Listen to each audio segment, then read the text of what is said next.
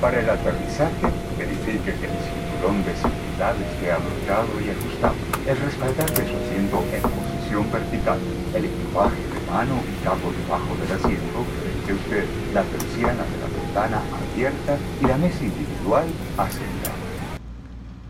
Querido diario, hoy vi por segunda vez al mejor de mis incontables amores etéreos que surgen a más de 10.000 pies de altura.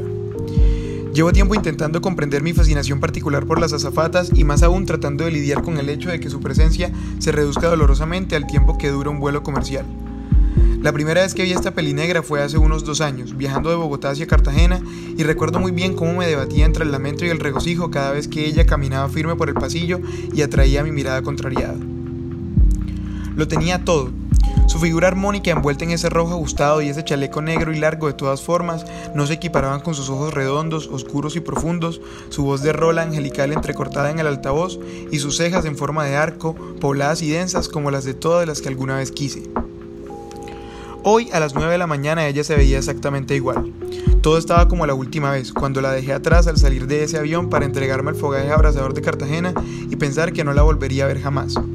Pero pasó, Pasó y de todas formas no me quedó nada más allá de esos 50 minutos en los que lo único que deseaba era volver a encontrarle el miércoles cuando vuelva a casa.